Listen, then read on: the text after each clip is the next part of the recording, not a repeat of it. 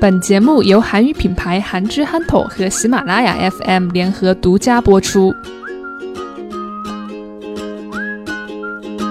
The alarm clock sings like a bell. 그러다 보니까 음, 소확행 그리고 가심비 이렇게 생, 생기는데 그래도 이거가 너무 사- 한국 사람들이 일을 너무 많이 한다 이거죠. 그러다 보니까 이제 세 번째 嗯 워라벨이라는 키워드가 나와요.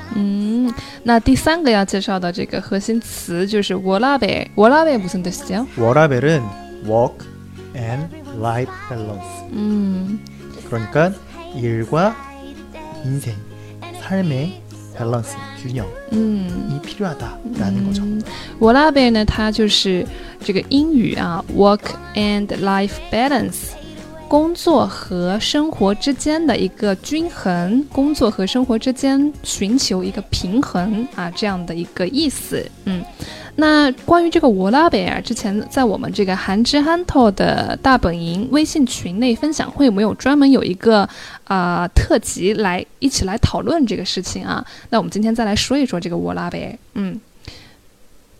네. 그러다 보니까 일과 삶의 균형. 嗯， 네. 工作和这个 some 啊，生命、人生之间的一个均衡啊， 맞아요 均衡。 그러니까 한국 사람들이 균형이 없었던 거야 그동안. 嗯， 그동안 살면서 왜냐하면 그, 그럴 수밖에 없는 게 일에만 음, 몰입하고. 전쟁이 일어- 있었잖아요 한국에서. 어. 그래서 다 피폐해졌어요. 嗯， 다 굶어서 죽는 사람들도 굉장히 많았고요. 네, 그러다 보니까 일을 해야 돼. 네, 네, 일을 네. 집중을 해야 돼요.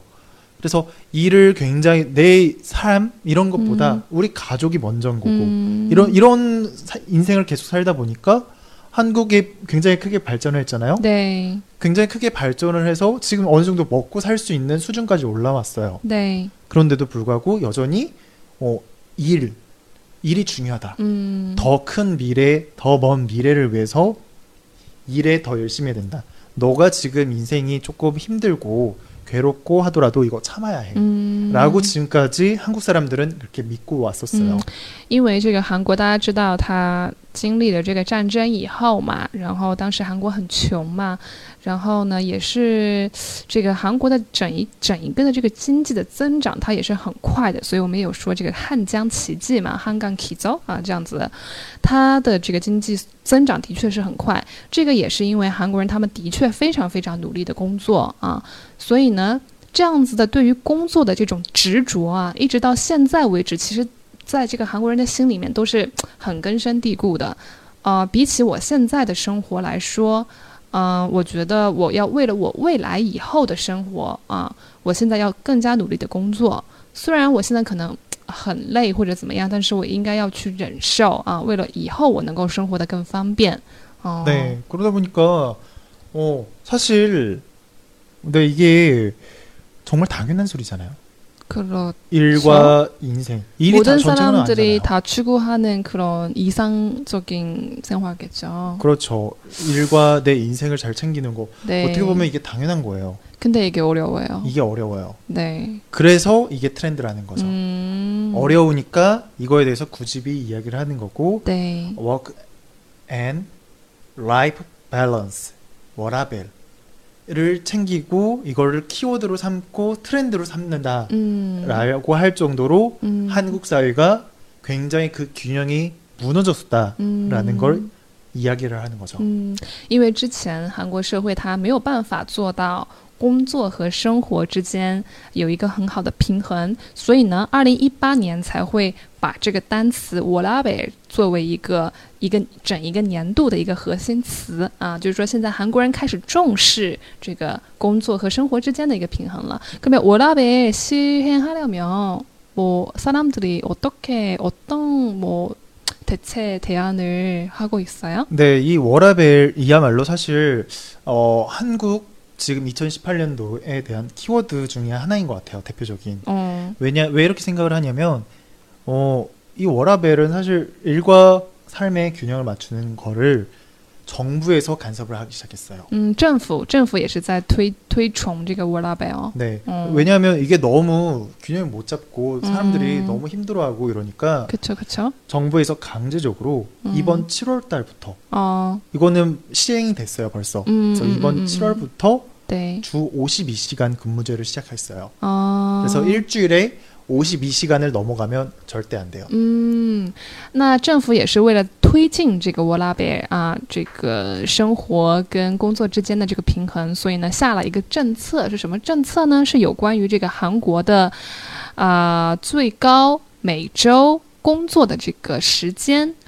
方面的一个规定。韩国从今年七月份的时候啊，规定公司上班的人呢，每周他没有办法超过五十二个小时啊，也就是说每周最多你只能够工作五十二个小时。 네, 그러다 보니까 음, 주 52시간을 넘어가면 굉장히 큰 벌금을 물어요. 嗯 이러다 보니까 어, 한국 사람들 뭘 다들 이걸 시행하기 전까지만 하더라도 이게 말이 돼? 어. 이건 못해. 어. 어, 어. 이거는 할 수가 없는 거야. 어. 주 52시간 말도 안 돼. 주 70시간, 80시간 이상 일을 해야지 어. 일을 끝낼 수 있고 하는데 음. 52시간 그러면 어떻게 하라고? 이거 말도 안 돼라고 이야기를 했는데 이게 시행을 하니까 지금 이제 한 달째 됐거든요. 네네. 8월이니까. 네. 네. 네. 굉장히 잘 많이 지켜지고 있어요. 哦， 왜냐면 벌금을 많이 무니까요. 嗯， 어. 因为它这个政策是从这个上个月嘛，七月份开始的，那现在八月份刚刚过了大概一个月的时间。之前大家觉得说这个不可能吧，政府要实行这个东西，但很难吧？这个公司会配合吗？ 啊，很多个人会配合吗？啊，但是实行了这一个月，效果还不错啊。主要的一个原因是因为如果超过每周五十二个小时的话，罚钱罚得很厉害。월급이되게그벌금이되게크게 음. 어, 내야 그래서 되군요. 대기업은 지금 바로 시행을 했고요. 嗯，先从这 중소기업은 个 대기업 大企业开始哈。 중소기업은 아직 이제 시행을 하지 않고 嗯 계도 기간. 嗯， 그래서 이제 조만간 이제 중소기업 너희도 52시간 할 어허. 거야라고 이제 준비를 하고 있는 단계인 거죠. 네. 그러면 중소기업 같은 경우 이 52시간 어 이거 하지 않아도 돼요, 혹시? 왜냐하면 힘드니까 어, 뭐가 힘, 누가 힘들어요? 중, 중소기업들이.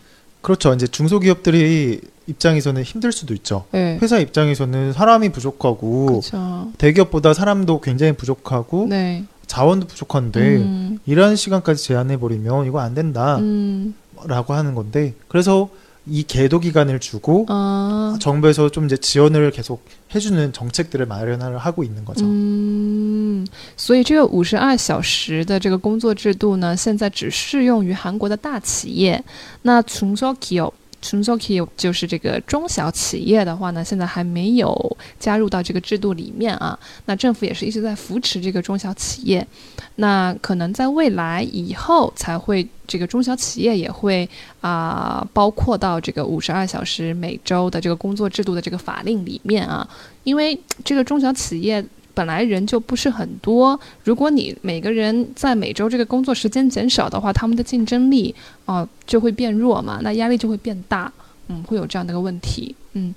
그러면이게시간을줄이는거좋은데그거를대응해서 벌 수 있는 돈도 똑같이 줄이니까 그렇죠, 그렇죠. 불만하는 사람들이 없나요? 많죠. 어 많아요. 불만한 사람들 많죠. 음. 왜냐하면 내가 일하는 시간만큼 줄어드니까 네. 그거만큼 받아가는 월급도 줄어드는 게 그쵸 많아요. 그쵸. 그렇기 때문에 이거에 대해서 불만이다라는 음. 사람들이 굉장히 많거든요. 음. 하지만 이제 대기업 정도 다니는 사람들은 사실 굉장히 많은 돈을 받아요. 음. 벌고요. 그쵸 그쵸. 사실 돈이라는 게 그래요. 돈은 굉장히 많아도 굉장히 많아도 부족한 게 돈이에요. 음. 근데 굉- 돈이 부족 없잖아요. 정말 부족한 사람들한테는 그 돈 뭐 몇 원 부족한 거가 굉장히 큰 삶에 피폐해지고 삶의 질이 떨어져요. 네. 네. 그런데 그래서 이제 이런 대기업들을 다니는 이런 사람들이 돈 많이 못 벌어 가요. 그러면 이제 정부에서는 뭐라고 하냐면, 음, 돈을 많이 못 벌고 이러니까 그래도 정부에서 아니, 그래도 회사에서는 일을 해야 되잖아요. 그쵸. 정해진 일을 해야 되는데 일을 다 못하는 면 이거는 회사가 유지가 안 되잖아요. 음. 그러면 이런 사람 이러면 어떻게 되냐? 대기업에서 사람을 음. 더 뽑아라. 음. 사람을 더 많이 대기업에서 뽑으면 이런 문제가 해결될 거야. 음. 음. 많은 사람들이 더 일부의 소수의 사람들이 돈을 많이 버는 것보다 더 많은 사람들이 대기업을 다니고 그 사람들의 돈을 많이 버는 그렇게 엄청 많이 벌지는 못하지만 그래도 일정 인생 삶 음. 이상을 살 수 있을 정도로 그 정도로 유지할 수 있는 돈이 있으면 되잖아. 음, 그렇죠. 라는 게 정부의 입장인 거예요. 음,